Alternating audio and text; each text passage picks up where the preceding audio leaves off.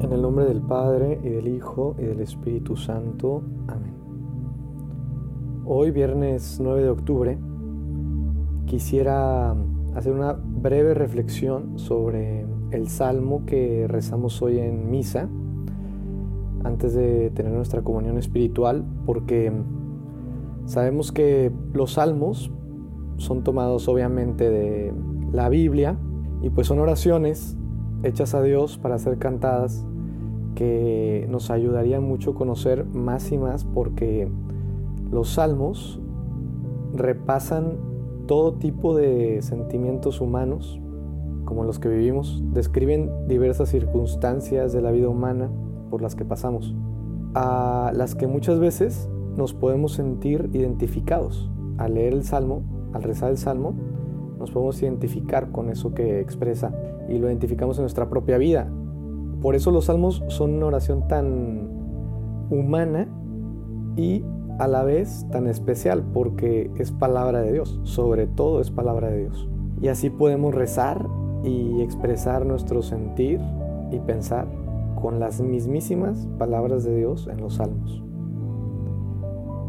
El salmo de hoy dice, alabemos a Dios de todo corazón.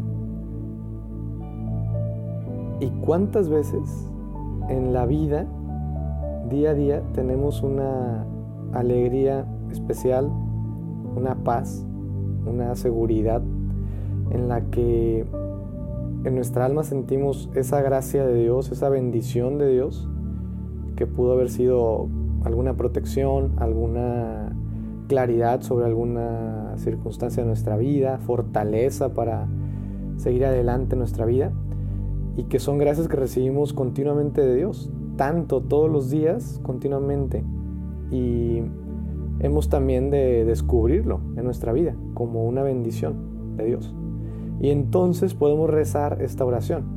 Cuando experimentemos eso, sintamos eso, podemos decir, Dios mío, te alabo de todo corazón, por todo el bien que me haces.